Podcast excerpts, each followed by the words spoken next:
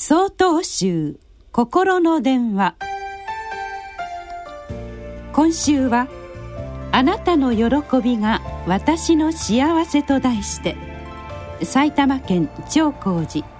福島新越さんのお話です。一つの松明から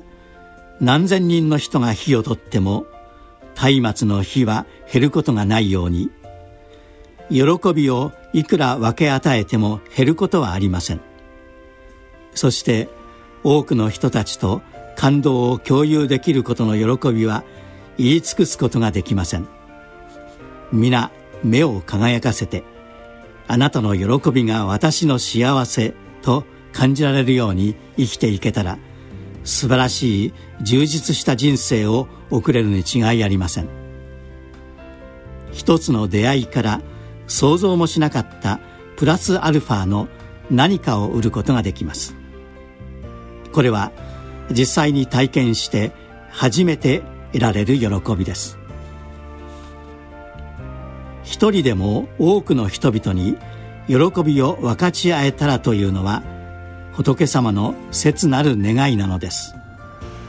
これは首相儀の中の菩提心を起こすというは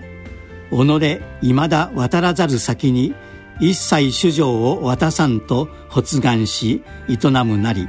の実践です。自分は仏にならなくてもまず他の人たちを仏にしてあげましょうということです。つまり自分のことはさておき他の人他の命のために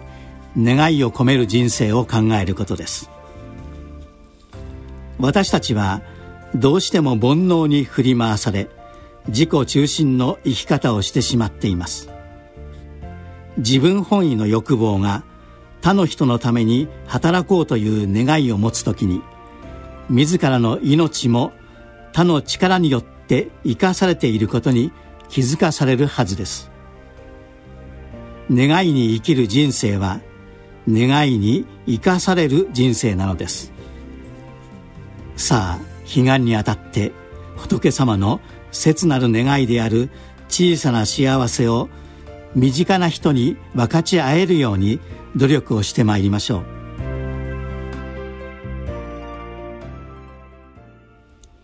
なお3月22日からお話が変わります。